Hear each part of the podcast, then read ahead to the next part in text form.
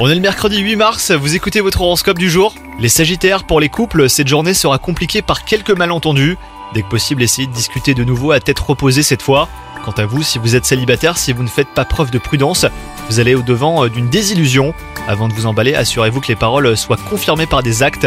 Au travail, vous ne digérez pas une remarque que l'on vous a faite. Une fois votre colère apaisée, demandez-vous sincèrement en quoi cette critique peut être constructive pour vous. Même si elle est injustifiée, elle peut vous apprendre quelque chose sur vous-même.